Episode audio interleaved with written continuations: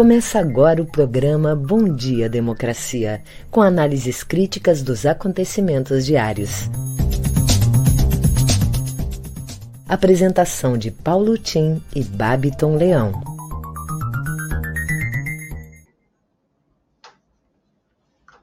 Bom dia, democracia.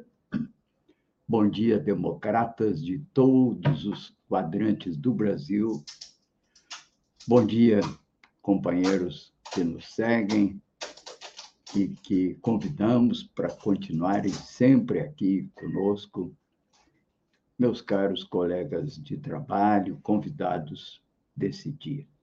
Oito horas em Brasília, capital da esperança, nunca perdemos a esperança de que, enfim, um dia o presidente da Câmara abra o impeachment contra o presidente Bolsonaro. Bem, hoje é dia 18 de novembro, o Novembro Azul, mês de atenção à saúde do homem. Cuidado com câncer. O câncer de próstata é o que mais mata no Brasil. Procure um médico. E a propósito do Novembro Azul, amanhã é o dia do homem. Muita gente não sabe. Já vi até muitos homens dizendo assim: por que, que só tem dia da mulher, dia do índio, dia da consciência negra e não tem o dia do homem? Tem o dia do homem. É, aliás, celebrado no Brasil no dia 15 de julho. Mas essa data, 15 de 19 de novembro, que será amanhã, é uma data internacional. E por que, que eu trago e antecipo uma reflexão sobre o Dia do Homem, que é amanhã? Porque amanhã, 19, nós vamos dedicar aqui a nossa programação ao Dia da Consciência Negra, porque dia 20, que será o Dia da Consciência Negra, não estaremos no ar, então vamos antecipar um pouco. Bem, o Dia Internacional do Homem é um evento internacional celebrado em 19 de novembro de cada ano. As comemorações foram iniciadas em 1999 pelo Dr. Jerome Tiluxing, em Trinidad Tobago, apoiada pela Organização das Nações Unidas e vários grupos de direito dos, de defesa dos direitos masculinos da América do Norte, Europa, Ásia e África. A diretoria da Secretaria de Mulheres, Cultura de Paz da Unesco, Ingeborg Brains, disse que a criação da data é uma excelente ideia para quê? Para se refletir sobre o equilíbrio dos gêneros, o equilíbrio em direitos, sobretudo em direitos com relação principalmente aos, ao trabalho da mulher, que ainda é de 20% a 30%, sempre mais baixo que o dos homens, e ainda elas têm menos acesso às funções de direção. Portanto, essa é uma data para os homens refletirem sobre a imperiosa necessidade de se lutar pelo equilíbrio dos gêneros. Os principais objetivos do Dia Internacional do Homem, que é amanhã, 19 de novembro, é melhorar a saúde dos homens, especialmente dos mais jovens, melhorar a relação entre os gêneros, promover a igualdade entre eles e destacar papéis positivos de homens. É uma ocasião em que homens se reúnem para combater o sexismo e, ao mesmo tempo, celebrar suas conquistas e contribuições na comunidade, nas famílias, no casamento e na criação dos filhos. Uma matéria interessante que levo aí para vocês hoje na newsletter. Os homens só se tornam adultos mesmo aos 54 anos, diz a matéria. Um número bastante preciso foi apontado por uma pesquisa como a idade em que os homens crescem e começam a aproveitar a vida como aspas, adultos de verdade. O estudo feito com mil homens descobriu que essa era a idade em que eles se sentiam resolvidos e seguros, segundo o jornal Telegraph. A pesquisa sugere que os homens levam mais tempo do que as gerações passadas para atingir esse estágio, principalmente devido às pressões financeiras, paternidade adiada e etc. Dois terços dos bebês nascem de pais hoje com mais de 30 anos, com média de 32 para o primeiro filho nos Estados Unidos. Enfim, toda uma reflexão para que se pense na imperiosa necessidade de equilíbrio entre os gêneros e compreender que o feminismo tem absolutamente nada que muitas vezes aparece aí em algumas redes, um monte de bobagem. O feminismo é a luta pelos direitos da mulher, direitos que devem corresponder aos mesmos direitos que o homem, aos mesmos direitos que todos os cidadãos em cada um dos países. Portanto, vamos refletir nesse dia sobre a saúde do homem, sim, e sobre a necessidade do combate ao sexismo e a luta pelo equilíbrio dos gêneros. Bem, vamos então ver as manchetes do dia aí com Babiton. Bom dia, Babiton. Bom dia, democracia. Bom dia, Paulo Tim. E bom dia também para toda a nossa audiência. Bom, trago agora algumas das principais manchetes do dia, iniciando pelo G1. O Brasil registrou 374 mortes por Covid-19 nas últimas 24 horas, totalizando 611.898 óbitos desde o início da pandemia. Auxílio Brasil começa, mas 29 milhões deixam de receber qualquer ajuda do governo. Senado aprova a criação de cadastro para coibir violência contra as mulheres. Polícia Federal apura se governo tentou interferir na extradição de blogueiro bolsonarista Alan dos Santos. Presidente do PL recebe carta branca para filiação de Bolsonaro. PGR vai investigar o bolsonarista Bia Kicis por suspeita de racismo.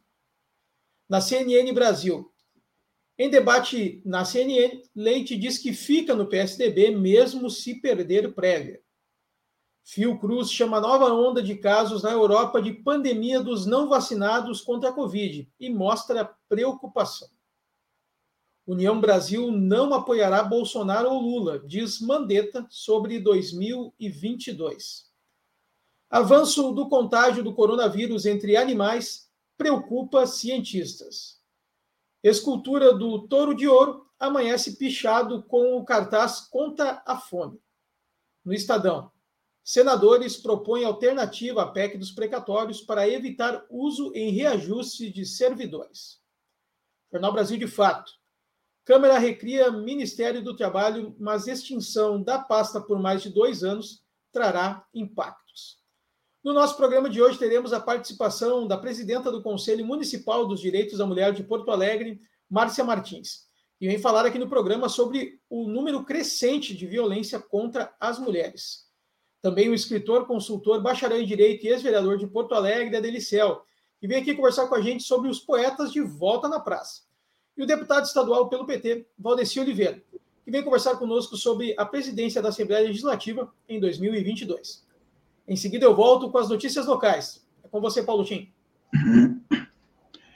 Ok, muito bem. Importante essa notícia do retorno ao Ministério do Trabalho, porque às vezes as pessoas se perguntam para que o Ministério do Trabalho, né? O Ministério do Trabalho é uma conquista da era moderna do Brasil, introduzida exatamente desde que o poder voltou-se crescentemente às questões da regulação das relações capital-trabalho e também para a necessária legitimação da sua autoridade através da formulação de políticas de emprego, das políticas de sustentação da qualidade de vida dos trabalhadores. Extremamente importante esse retorno do Ministério do Trabalho. E, sobretudo, para que ele oriente as prefeituras, as administrações municipais, para que elas se organizem para a criação, no seu interior, de agências de pessoal e de recursos para o que nós chamamos de economia solidária, porque a questão do emprego não depende mais só de taxa de juros, Banco Central e ministro da Fazenda. Ela é, hoje, mercê das mudanças tecnológicas operadas no mundo inteiro, e principalmente pela crise que estamos atravessando, ela é uma responsabilidade das administrações municipais. E o Ministério do Trabalho poderá ser o instrumento que oriente as prefeituras para que realize isso. De resto, há tempos que o Ministério do Trabalho deveria ser o gerente dos chamados 4S, que são SESI, SENAC e etc., que são fundamentalmente instrumentos de valorização do trabalho dentro da sociedade brasileira, coisa que não acontece. Claro que aquela história de usar o ministério para dar concessão, carta sindical, é uma coisa absolutamente ultrapassada. Bem, vamos aqui, que estamos abrindo Bom Dia Democracia, uma parceria do Comitê em Defesa da Democracia, Jornal Brasil de Fato, Rede Soberania, Rádio Ferrabras, Portal Litoral Norte e Jornal Coletivo, com apoio da CUT Rio Grande do Sul, a Durg Sindical e Cressol. Somos aqui uma tentativa de mostrar o que significa a chamada democratização da informação, que é trazer à opinião pública o conjunto de opiniões, análises e fatos que correspondam à realidade e não apenas à interpretação daqueles que formam as grandes correntes do jornalismo.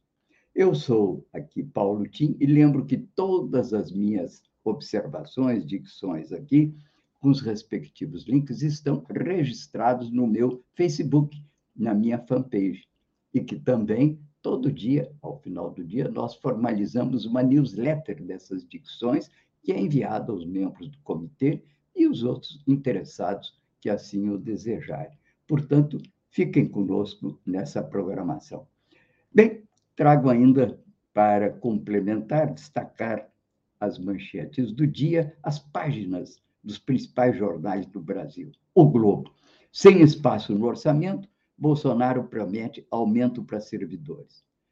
Capa do Estado de São Paulo, alívio de encargos para setores que mais empregam.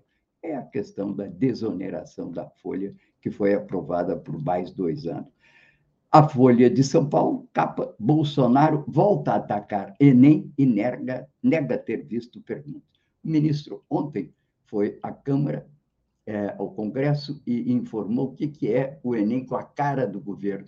Diz ele, é o Enem com a cara da honestidade do governo, da competência do governo e da falta, da ausência de ladrões no governo.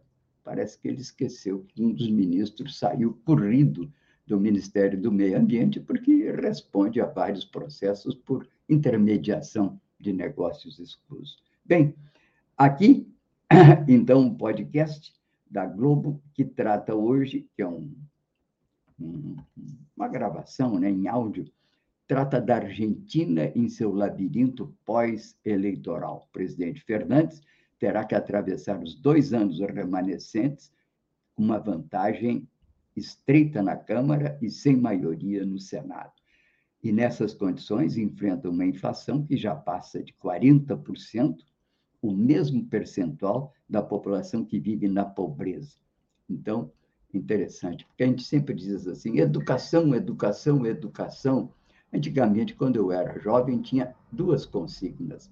A esquerda a direita dizia educação para o desenvolvimento, a esquerda dizia desenvolvimento para a educação. Eu continuo defendendo o desenvolvimento para a educação.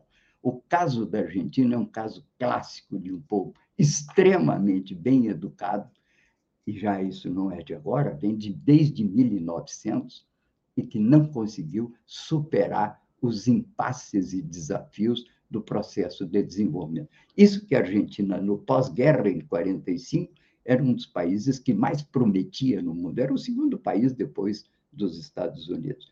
Aqui, apenas para encerrar essa questão, vamos no café da manhã, que trata da dose de reforço contra o Covid, e se pergunta: será que vai nos deixar mesmo mais seguros? A medida foi anunciada pelo Ministério da Saúde e começa a ser aplicada em várias cidades. Já o 247 destaca o encontro de Lula e Macron na Europa. Foi recebido com honras de chefe de Estado, enquanto o nosso presidente lá em Doha, é, no Golfo, dirige e comanda uma motociata, né? E se esbanja em vender uma imagem com Paulo Guedes que não corresponde à realidade do Brasil. Como se as grandes empresas investidores daquela área do globo não tivessem aqui os seus escritórios que informam da real situação periclitante do Brasil nesse momento. Bem, vamos então ver as notícias locais com o Babiton. É contigo, Babiton. Vamos lá, Paulo Tim, trazendo aqui as informações das notícias locais dos parceiros do Matinal. Rio Grande do Sul abandona obrigações e extingue multas em nova flexibilização. O governo do Rio Grande do Sul vai deixar de lado a obrigação de alguns protocolos da pandemia. Oficialmente, as determinações a serem cumpridas irão virar recomendações a partir de um novo decreto que deve ser cumprido, publicado amanhã, com vigência a partir de sábado. Em um momento em que quase 80% da população está com o ciclo vacinal completo, estarão extintos os tetos de ocupação de espaços abertos e fechados, assim como as multas em caso de descumprimento. Contas da CEE sobem a partir de segunda-feira. A partir da próxima segunda-feira, a tarifa da CEE Distribuidora Equatorial passa a ser mais cara, com um reajuste médio de 14,67%. A tabela foi aprovada pela ANEL na terça-feira. O reajuste veio em um índice maior do que o esperado. O efeito médio ao consumidor proposto no fim de setembro foi de 9,52%. Em entrevista à Rádio Gaúcha, o gerente de regulação da CE Equatorial, Lázaro Soares, explicou que o aumento não tem relação com a recente privatização da companhia ocorrida em março. Aspas. A revisão tarifária é um processo conduzido pela ANEL independente de quem possui o controle da companhia. O Ministério Público do Rio Grande do Sul anexa a reconstituição 3D da Boate Kiss como prova. O Ministério Público do Estado anexou como prova aos autos do processo do incêndio na Boate Kiss uma recriação interativa do local onde aconteceu a tragédia, que matou 242 pessoas e feriu outras 636 em janeiro de 2013 em Santa Maria de autoria da antropóloga argentina Virginia Vecchioli, o projeto foi iniciado em 2016, a partir do escaneamento de todos os ambientes. Para ela, o prédio era um labirinto. O julgamento popular começa no próximo dia 1 de dezembro no Foro Central, em Porto Alegre, com expectativa de durar duas semanas. Em seguida, eu volto trazendo os convidados e agora volto com você, Paulo Tinho. Foi muito bem. Diz que Amanhã nós vamos dedicar um pouco né, ao Dia da Consciência Negra. Mas antecipo aqui o fato de que o Teatro São Pedro vai ter uma programação especial desse fim de semana para lembrar o Dia da Consciência Negra em Porto Alegre. Ingressos para shows de Marguerite Silva Santos, Glau Barros e Cirmar Antunes serão trocados por doação de alimentos. Aliás, o Dia da Consciência Negra teve a sua origem em Porto Alegre. Pouca gente sabe disso. Daqui de Porto Alegre que emanou um movimento que acabou se transmitindo para o país inteiro e criando esse Dia Nacional da Consciência Negra. Aqui, no Rio Grande do Sul, devemos o registro desse Dia da Consciência Negra ao deputado, então deputado, Joaquim Monks, na Constituinte do Rio Grande do Sul, ele, aliás, neto de negros, um grande amigo meu, e tem, nesse fato, das, um dos seus orgulhos de ter trazido. Mas isso é importante porque muitas vezes eu vejo que hoje os setores progressistas é, da cidade contestam muito essa história das façanhas, né? E eu digo que Porto Alegre tem muitas façanhas de que se orgulhar. Dentre elas, esse fato de, que eu, de ter sido o foco originário de movimentos que mudaram o país movimento negro, questão ecológica, por que não dizer o 3 de outubro de 1930, de onde sai o governador Rio Grande Getúlio Vargas e muda a face do Brasil entre os anos 30 e 54, quando se suicidou. Portanto, devemos sim nos orgulhar de termos em Porto Alegre, vai fazer 250 anos o ano que vem, e certamente o Adeli vai falar muito sobre isso daqui a pouco e também durante todo o ano que vem. Bem, isso então para chamar a atenção é, dessa questão da consciência negra, né, nesse fim de semana. Falo aqui do Jornal Matinal, no seu lead né, de hoje. Junto com o fim do ano, também chega cada vez mais o clima de fim de pandemia no Rio Grande do Sul, e um pouquinho de frio hein, também, onde quase 80% da população está com vacinal completo. A partir deste fim de semana, muito do que era protocolo obrigatório passa a se tornar recomendação no Estado, que poderá, por exemplo, ter estádios lotados outra vez. Cuidado, não é a vacina apenas que previne a doença, são os cuidados pessoais é o assunto que destacamos na abertura da newsletter matinal de hoje, que também aborda a nova polêmica entre Leite e Dória às vésperas da, das prévias do PSDB. E também fala do reajuste acima da média nas contas de luz e os preparativos para o julgamento do caso Boate Kiss, 1 de dezembro, entre outros assuntos. E fala que o dia vai oscilar, o tempo vai oscilar em períodos de sol, chuva, um friozinho persistente, que terá máxima de 21 graus. Aqui no litoral, estamos com 17 graus. Climazinho meio invernoso esse nosso, né? Bem, aqui agora vamos escutar e chamar a nossa querida Márcia, que esteve adoentada por um tempo, deixando uma lacuna aqui na nossa programação. A Márcia Martins, que é a presidenta do Conselho Municipal dos Direitos da Mulher de Porto Alegre. Bem-vinda, Márcia, entre nós novamente.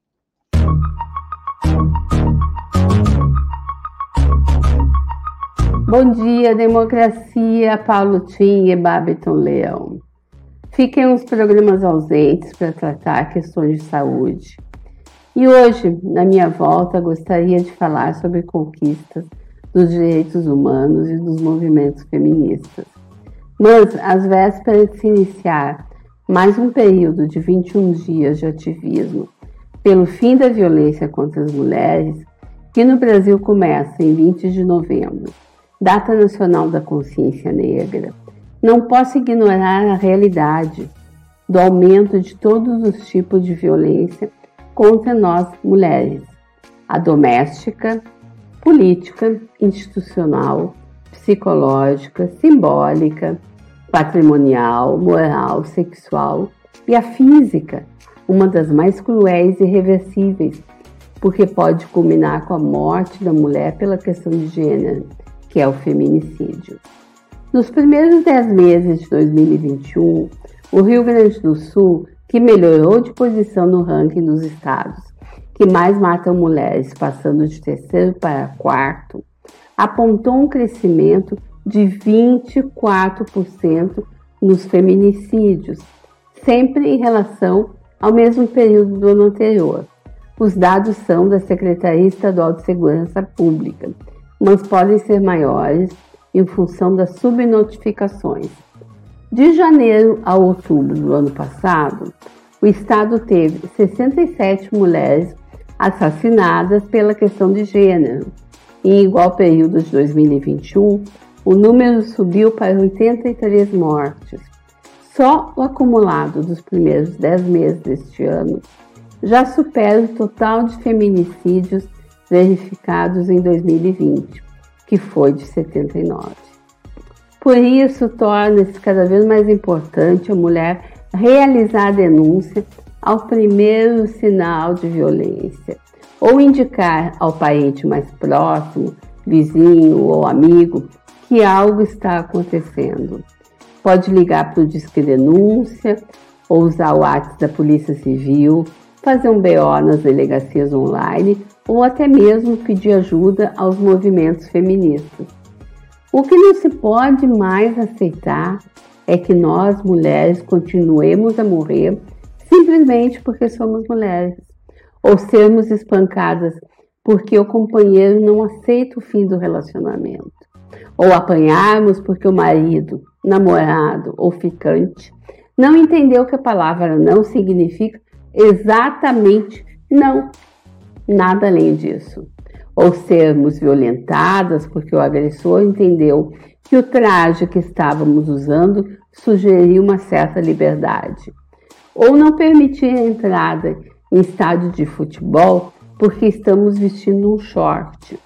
Basta de tanta violência. Basta de olho roxo.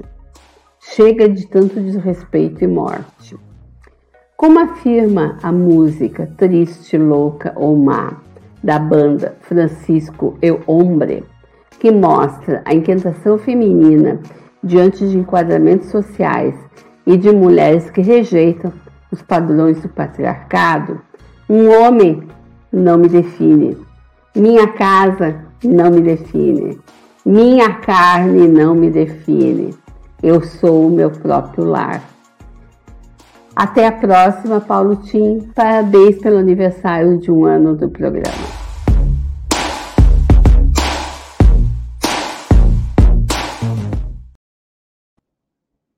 Muito obrigado, Márcia querida. Tão bom eh, te ver aqui de novo, trazendo uma mensagem tão importante né, da valorização da mulher e a luta pela equiparação de direitos entre os gêneros na nossa sociedade. A democracia não é apenas o voto na urna.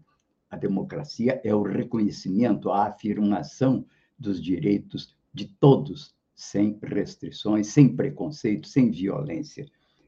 E lembrando sempre, né, nesse dia que é o dia hoje do homem, lembrando aos homens, não é não. Quando uma mulher diz não, entenda, é não. Não tem o menor sentido, é um barbarismo querer ultrapassar essa dicção que corresponde a um direito da mulher, a uma vontade da mulher. Portanto, não é não. Bem, trago aqui para vocês o que é uma coletânea da Nexo dos principais assuntos do dia, Nexo Jornal. Os valores que países deixam de arrecadar por causa da elisão fiscal, né, que é não pagar o imposto. Envio de dinheiro a paraísos fiscais e outros lugares com tributação mais baixa drenou centenas de bilhões de dólares em 2020, segundo o relatório de entidades internacionais. A elite brasileira financeira tem cerca de 2 trilhões de reais aplicados em paraísos fiscais, retirando não apenas esses recursos de pagamento de impostos, como de uma destinação produtiva capaz de gerar maior fortalecimento da nossa economia e abertura de empregos. O presidente do Banco Central e o próprio Paulo Guedes, que é o ministro, são, entende? Aplicadores em paraísos fiscais, sendo que a filha do Paulo Guedes é diretora de uma empresa dele que gerencia. Esse é uma verdadeira especulação do carrossel financeiro do mundo. Sigo aqui no Nexo. O desalento de jovens diante do Enem, com menor número de inscritos desde 2005. Prova que começa em 21 de novembro, tem cerca de 3,4 milhões de inscritos em 2021, nesse ano uma redução de 64% em relação ao recorde de 2014. Proporção de pessoas pretas, pardas indígenas caiu para 55,7%.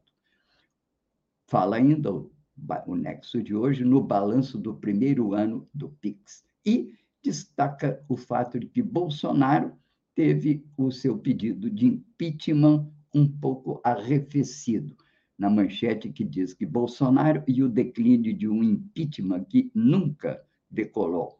O país viveu picos de pressão pela abertura do processo contra o presidente, mas movimentos de oposição não alcançaram união e se dissiparam. Manifestação que estava prevista para o dia 15 de novembro foi cancelada. Enquanto isso, o Brasil tem a menor média de mortes para o Covid. Já ultrapassamos os Estados Unidos em proporção de pessoas completamente vacinadas, mas estamos atrás do Chile, da Argentina, e falamos tanto Argentina em crise, estamos pior que a Argentina. E Cuba também, entende? E no ranking mundial. Também falamos, vê todo dia a imprensa falando da crise cubana. Bom, lá vacinaram mais gente do que aqui. Não obstante, a doença está graçando na Europa Ocidental, a Alemanha está reforçando cuidados e restrições à movimentação, e o caso da Rússia é um caso preocupante, e já se preocupa por que, que não funcionou a vacinação naquele país. Vamos, então, agora ao nosso Babiton, que tem aí um convidado que já está na tela, não está, Babiton?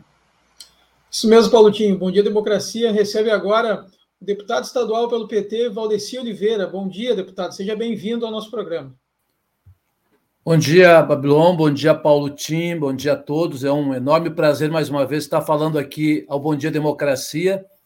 Né, temos aí à disposição e também quero parabenizar aí, né, o Bom Dia Democracia pela, pelo seu aniversário e que possa ter vida longa sempre a serviço da democracia e da pluralidade da ideia desse Estado. Muito obrigado, deputado. Bom, o deputado vem aqui conversar conosco hoje sobre ele assumir a Assembleia Legislativa no próximo ano, né? O deputado Valdeci é o primeiro secretário da Assembleia e em 2022 vai ocupar o cargo de presidente da instituição. Quais serão os desafios, deputado, de assumir a Assembleia em um ano eleitoral? Olha, Babilão, primeiro, é, logicamente que é um enorme de um, de, um, de um, desafio e também, ao mesmo tempo, um privilégio, né? De poder assumir a Assembleia Legislativa. Já está marcada a posse, dia 31 de janeiro, às 15 horas. Acho que o grande desafio é exatamente fazer do Parlamento Gaúcho um espaço de amplo debate, de participação popular, de muita transparência. O parlamento, na verdade, tem que ser a representação efetiva da sociedade mas não só enquanto representatividade, mas também um espaço da sociedade se manifestar. O desafio, claro, é um ano eleitoral, a gente sabe que é um ano atípico, mas eu pretendo, é, de, num ponto de vista muito transparente, com o colegiado, fazer o máximo para que a gente possa ter é, nenhum, nenhum momento de, de turbulência, apesar de ser uma casa política, mas pretendo, essa é a minha ideia, de fazer uma série de, de debates importantes, transformar o parlamento num espaço de discussão, pelo menos até o mês de junho, antes de começar efetivamente a, a campanha eleitoral, interiorizar muito a Assembleia. Eu pretendo fazer alguns seminários e, de, e debates importantes regionais para poder aproximar-se cada vez mais o parlamento da sociedade. E certamente, entre outros temas, nós temos que discutir muito a questão da renda, a questão do desemprego, a questão da economia, a questão da saúde, o pós-pandemia, isso eu acho que é papel da Assembleia, e nós queremos, logicamente, é, ter um ritmo de trabalho muito sério, muito determinado, e que os principais pontos de discussão do Estado passem pela Assembleia. A Assembleia Legislativa precisa, é, como diz o, ser o, o, o, o centro das atenções para que, a partir dali, a gente possa ajudar a discutir as alternativas do Rio Grande. É bem claro que muitas questões é o do executivo, mas a Assembleia existe exatamente para também não só mediar, mas também trazer o debate a público, e eu acho que estes são pontos importantes. Eu diria para você, viu, que, é, é, Babiton, que desafios faz parte da minha vida, viu? Sempre foi um desafio permanente. Eu não tenho a receita, de fato, como é que vai ser, mas estou muito animado, estou me preparando para isso quero continuar, logicamente, tendo a mesma ideia, a, mesma, a minha compreensão é, de simplicidade, mais de seriedade, de transparência, de democracia, é, fazendo com que a casa de fato possa ser mais conhecida pela sociedade. Eu acho que esse é um elemento importante. A Assembleia produz muita questão importante, mas pouco a sociedade sabe daquilo que é produzido na Assembleia. E eu acho que a gente, enquanto representante da sociedade, precisa expor com mais transparência e com mais determinação essas questões. Vamos trabalhando, eu acho que é um dia após o outro, mas estou animado, a gente tem uma composição plural, é, logicamente que é uma casa política, tem 55 deputados, 17 bancadas, é, tu tem que ter muita é, capacidade de mediar, digamos assim, todas as, as várias, várias posições políticas que lá tem, mas creio que gente, nós estamos preparados para isso e eu pretendo, logicamente, coletivamente, já que é uma gestão compartilhada, construir várias questões, inclusive entre elas uma questão que eu falei ontem na abertura da Semana da Consciência Negra, é, no ano que vem, a minha pretensão enquanto, enquanto presidente é não só ter um dia de debate, de reflexão sobre a questão da consciência negra, mas ter uma semana inteira de discussões, de debate, de ampliação desta questão tão importante contra o racismo, contra o preconceito, que ainda impera em tudo quanto é canto e não é diferente na Assembleia. A prova está que são 55 deputados, não tem nenhum deputado negro, não tem nenhuma negra na, na, representando o Parlamento Gaúcho. Bem como pretendo discutir com o colegiado também um espaço permanente de estudo sobre os lanceiros negros, que se fala, mas muito pouca gente conhece essa história. Então, ontem, na minha fala na abertura, lá coloquei esse, esse tema como reflexão, logicamente, entre tantos outros que eu pretendo trabalhar com, com todo com a equipe, mas também é, com o conjunto da sociedade. Eu quero ter um, um mandato muito de muito diálogo, de muita, é, de, de muita tranquilidade para tratar das questões, mesmo sabendo que é um ano atípico, um ano eleitoral, e que poderá ter grandes tensionamentos, principalmente a nível da disputa para a presidente da República, para o governo do Estado, mas a Assembleia tem que ser a caixa de ressonância. Eu acho que a gente precisa estar preparado para isso. Pois é, deputado, eu penso é, que a gente está vendo, né, alguns embates já vêm acontecendo há um longo tempo e ano que vem promete muito, né, esses embates sobre por ser um ano de eleição. Isso traz uma preocupação muito maior, mas eu estou te achando bem tranquilo quanto a isso. É, você tem já pensado bastante nisso para providenciar qualquer tipo de, de atitude ou de, de melhoria quanto a alguma questão desta, desta área, assim, de haver muitos embates na Assembleia? Olha, eu, eu acho que a, a, o, o, parlamento, já diz isso, é parlamentar, é debater. Eu acho que quanto mais tiver debate, seja ele o mais é, duro possível, desde que seja do ponto de vista das ideias, não tem problema nenhum, entendeu? É uma casa política. O problema, logicamente, que a gente não, não quer, e espero que isso não precise acontecer, é que haja o debate pessoal, a baixaria, né, as agressões verbais. Eu acho que isso, acho que a Assembleia Legislativa tem maturidade suficiente, independente das posições políticas que ela tem. Eu diria para você, estou muito tranquilo mesmo. Espero que essa minha tranquilidade que você falou possa ser é, durante todo o período. É, tenho feito já algumas experiências, de, de, inclusive de presidir a Assembleia em vários momentos lá.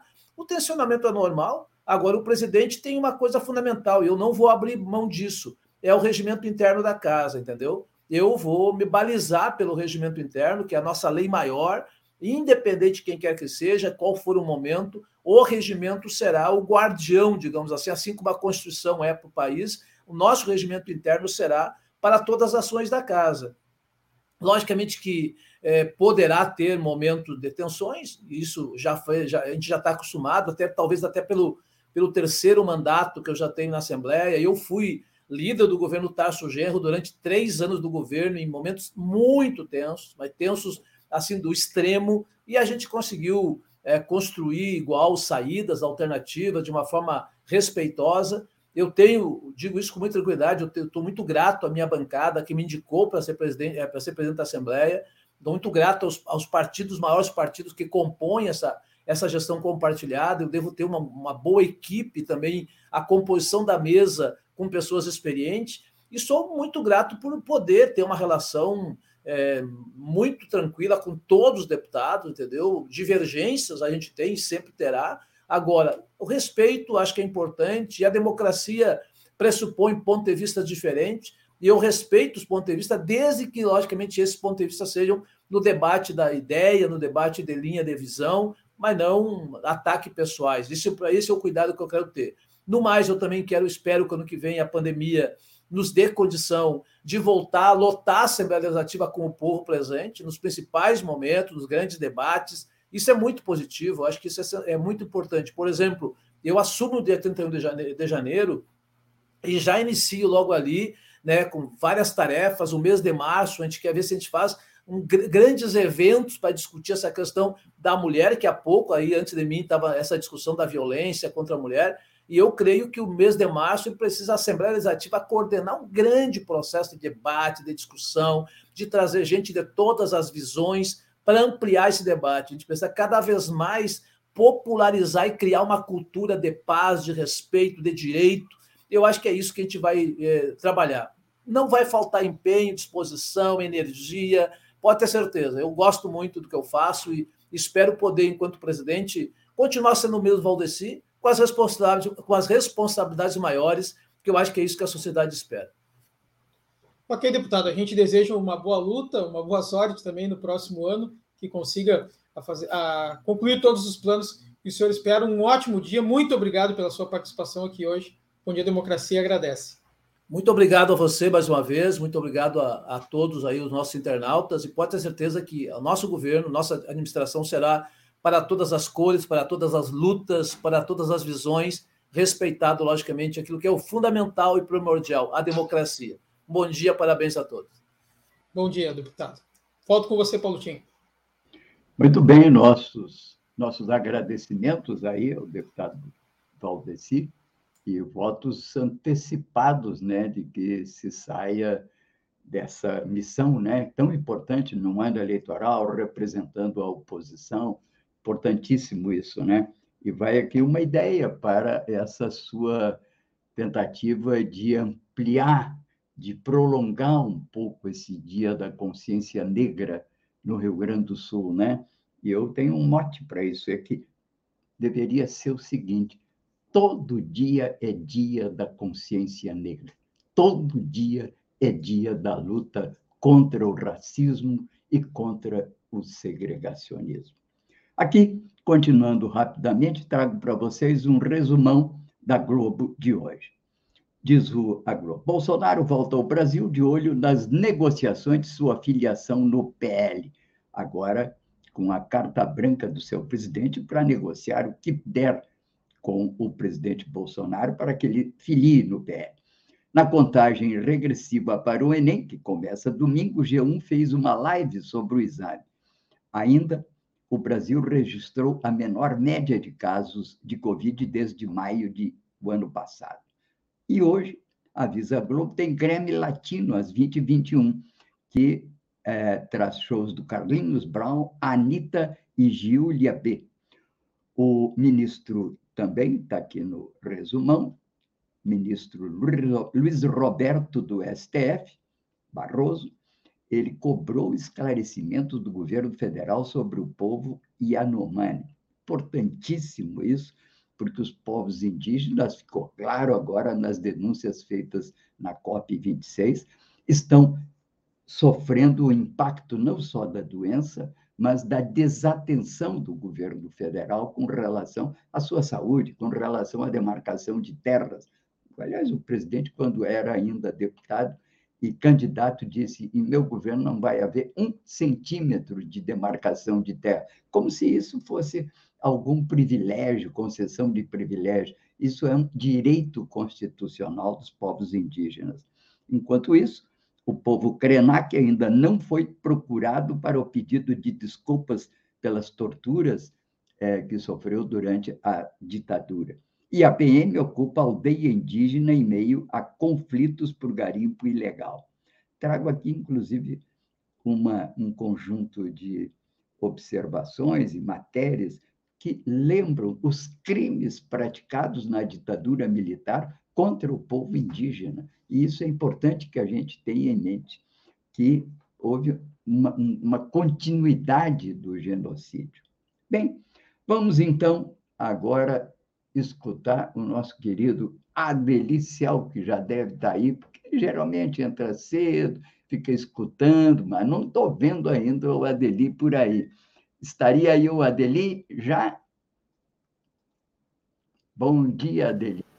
Estou oh, atento, atento e vigilante. Bom dia, Paulo Tim. Bom dia, democracia. Bom dia. Estava ouvindo a Márcia, que bom que a Márcia volta. Estava ouvindo o deputado Valdeci Oliveira, inclusive vou mandar um documento para ele sugerindo que ele não esqueça de colocar na sua agenda o aniversário da capital. Afinal de contas, ele vai pegar exatamente os 250 anos de Porto Alegre com o presidente da Assembleia, que tem sede na capital gaúcha. Portanto, vou propor para ele a realização de algumas atividades, alguns debates necessários. Eu tinha me proposto a retomar o tema dos poetas na praça, não sem antes de lembrar um grande poeta negro, uh, o nosso Oliveira Silveira, como muito bem foi colocado aqui, que foi o grande indutor do processo que se deu em todos os níveis para que nós tenhamos, desculpa, o dia 20 de novembro como o Dia da Consciência Negra. Muitos me perguntam por que Oliveira Silveira não tem uma rua que o nomine em Porto Alegre. Sim, de fato não tem rua, não tem travessa, não tem praça. Infelizmente, a pessoa que teve essa ideia colocou o terminal da Praça Parobé uh, com seu nome. Evidentemente que ninguém sabe disso, mas como esse local está nominado, então preparemos-nos. Vou falar com o autor desta lei, vou falar com outros parlamentares, com outras pessoas, para que a gente possa fazer um dia de algumas leituras dos seus poemas no final uh, da parada dos ônibus na Praça Parobé, ao lado do mercado público.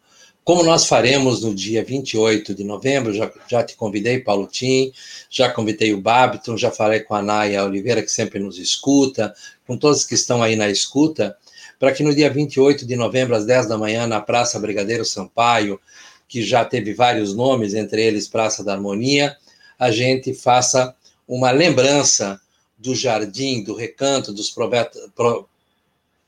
poetas provincianos e façamos leituras de poemas do grande simbolista porto-alegrense, o poeta Eduardo Guimarães, uh, Alceu Vamose, uh, Álvaro Moreira, Felipe Oliveira, uh, entre outros. Né? Vamos lembrar também, eu citei aqui um, uma parte de um poema do Atos Damasceno Ferreira, falando desses poetas. É preciso lembrar isso. E no aniversário de Porto Alegre, nós faremos outras atividades nesse sentido. Estamos articulando com o Marcelo Pereira, que deve estar nos escutando também, um evento na Caldre Fião. É uma rua que nos leva a Vila Maria da Conceição. Nós vamos ter lá um bar, um restaurante, um boteco, onde nós faremos um bate-papo sobre essa figura ilustre, autor de A Divina Pastora, que seria considerado, segundo os nossos críticos literários, uh, segundo o Guilhermino César, o segundo uh, romance da literatura brasileira, sendo que o primeiro teria sido A Moreninha. Então, são alguns elementos importantes que nós queremos uh, lembrar para que a gente possa fazer esse tipo de atividade. Portanto, mais uma vez, meu convite a todos e a todas para o dia 28 de novembro, às 10 da manhã, estarmos com a Marivane Anhaia, que é a prefeita da Praça Brigadeiro Sampaio, como agora houve essa instituição. Estaremos também com a Ari Ceruti, que é aqui da Praça da Alfândega, que teve exatamente comigo lá falando com a Marivane, quando nós decidimos que faremos essa, esse evento no dia 28 de novembro, às 10 da manhã. Excelentes iniciativas, né? Eu lembraria também, extrapolando um pouco o campo da literatura, né? A gente fala muito na questão da na, na Revolução Farroupilha, eu chamo de revolução mesmo, prefiro e na, no fato da que foi a traição de Porungos, né? assunto controvertido, mas ali Sim. houve um grande líder, era o major, o coronel Gavião, que era Nunes Ferreira. E também não tem nenhuma instituição com o nome dele, uma figura que teve um relevo muito grande no comando dos lançadores. Sim, nós temos esse problema. Eu no, na minha página pessoal no Facebook, eu postei agora, para lembrar a Semana da Consciência Negra, alguns negros que têm uh, nominações importantes. A rua Francisco Xavier da Costa, de 3 quilômetros, no bairro Ipanema, lembra o primeiro vereador negro uh, da Câmara Municipal, eleito em 1913, ficou de vereador uh, durante muitos anos, até 1930, veio a falecer em 1933. Então, Ipanema, que é, uma, que é um bairro importantíssimo, tem esse nome é, tão bacana, lembrando o Francisco Xavier da Costa. No bairro Petrópolis, nós temos o nome de Rua Veridiano Faria, que lembra este médico maravilhoso, que era da colônia africana, um sambista de marca maior, foi motorneiro, dirigiu o caveirão da prefeitura e se tornou médico. Infelizmente, veio a falecer três anos depois uh, de ter se formado em medicina. São nomes assim importantes como Luciana de Abreu, que foi o primeiro nome de mulheres uh, a uma rua de Porto Alegre, exatamente num bairro nobilíssimo, que é o bairro uh, Moinhos de Vento, dá o nome de Luciana de Abreu, que também tem uma escola no bairro Santana com o nome de Luciana de Abreu. Lembrando que ela foi deixada na roda dos enjeitados na Santa Casa e foi adotada por uma família que morava na Praça do Portão, hoje Praça Conde de Porto Alegre. Uma pergunta: o nosso é, o nosso querido Lupicínio Rodrigues não tem nenhuma praça, não tem nenhuma rua com o nome dele?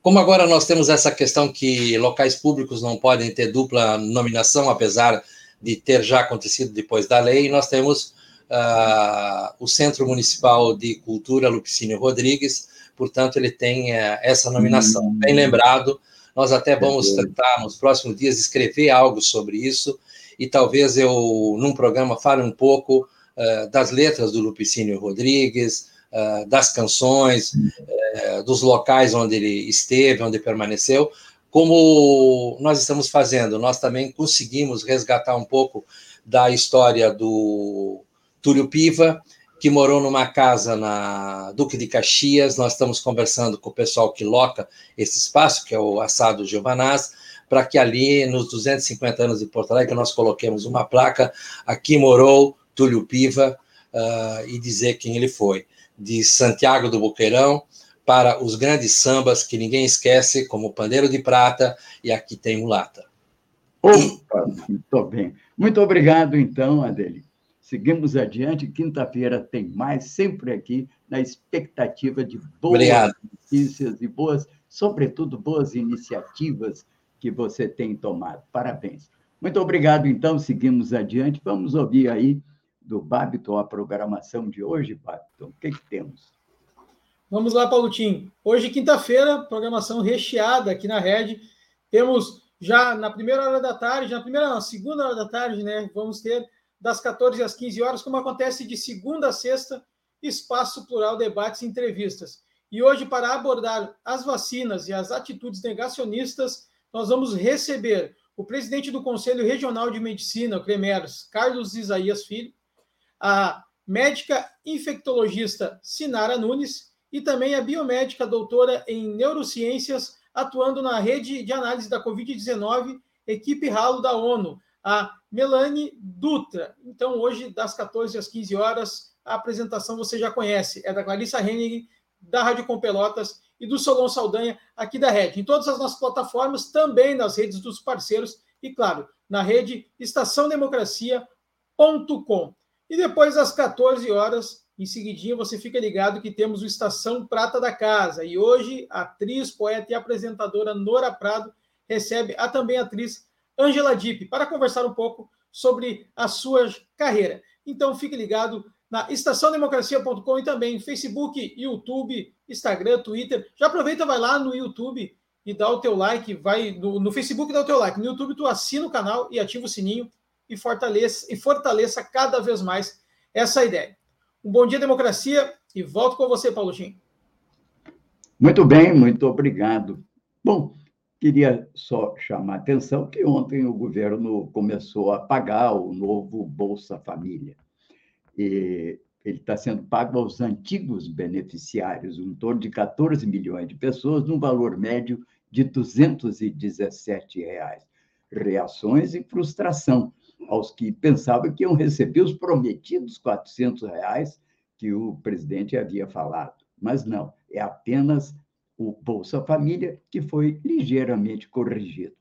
Outros 14 ou 20 milhões de vulneráveis aguardam a inclusão no programa, tal como foram durante a pandemia com auxílio governamental. Portanto, já está em vigor o novo Bolsa Família, lamentavelmente não com a estrutura e os métodos de operação que o converteram em programa de Estado internacionalmente reconhecido, e que frustra muita gente, porque os tais 400 até agora nada, e com a lembrança de que esses adicionais até 400 é só para um ano, é só para ajudar um pouquinho a plataforma eleitoral do presidente, entende?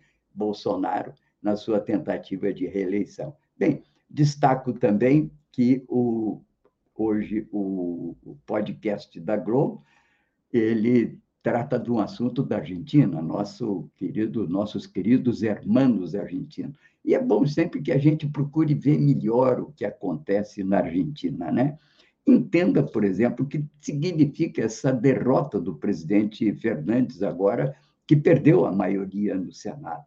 E comece a ver também um nome que cresce em Buenos Aires como terceira força, que é Javier Milei, da ultradireita. Aliás, começa a preocupar no Chile também o fato de que um ultradireitista chamado de Bolsonaro chileno, ele ponteia as eleições para presidente e há um risco de que possa ser eleito. Oxalá a providência nos preserve desse mal que começa a infestar a humanidade. Procure saber também que a inflação na Argentina já é quase cinco vezes a do Brasil, e compreender por que, que 40% do povo argentino, argentino vive hoje em situação de pobreza, com as consequências derivadas disso. Quando a Argentina tinha tudo, na meados do século, para ser uma das maiores potências do mundo, aliás, o Brasil também tinha. Saímos revigorados na guerra como produtores de matérias-primas, a Argentina produzindo trigo, carne, ainda tinha petróleo. Hoje, nós produzimos carne e petróleo, naquela época não. Por que, que as coisas não decolam para um patamar de desenvolvimento superior? Bem, isso é o que a gente procura saber, avaliando o que está acontecendo na Argentina. O futuro da Argentina vai um vídeo hoje aí, aos que recebem a nossa newsletter, que mostra como será o futuro com essa derrota de Fernandes no, no Senado.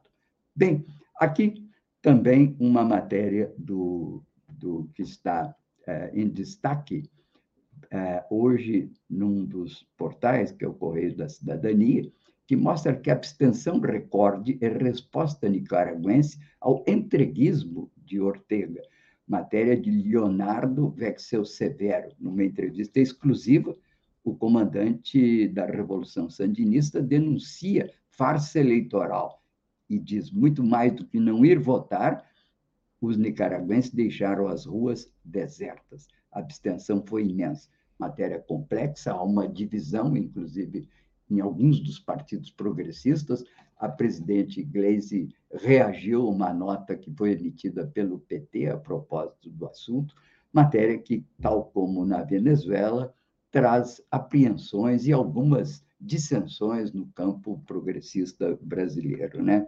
Enquanto isso, no Chile, o responsável pela nacionalização do cobre durante o governo Allende, ele traz uma matéria aqui mostrando como Orlando Caputo, que era esse ministro, como é que ele pretende retomar e iniciar um processo de aproveitamento industrial das riquezas do Chile.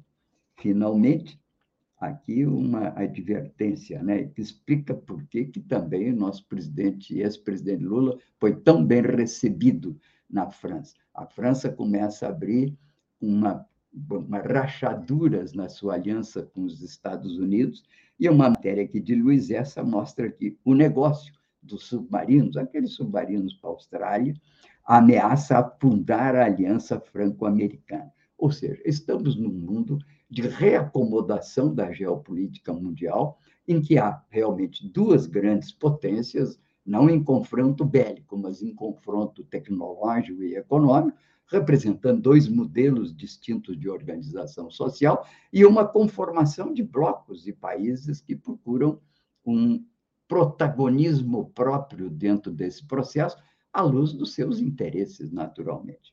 Bem, ficamos por aqui por hoje, muita matéria, sempre densa. Amanhã voltamos na mesma hora, oito horas, como sempre. Agradeço aqui aos nossos convidados congratulando-me, sobretudo, com a Márcia pelo seu retorno ao programa.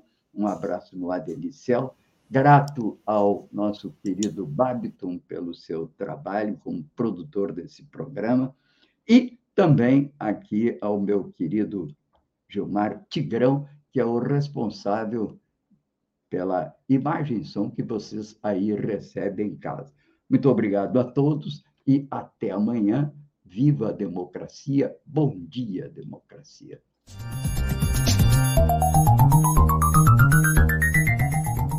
Este foi o programa Bom Dia Democracia.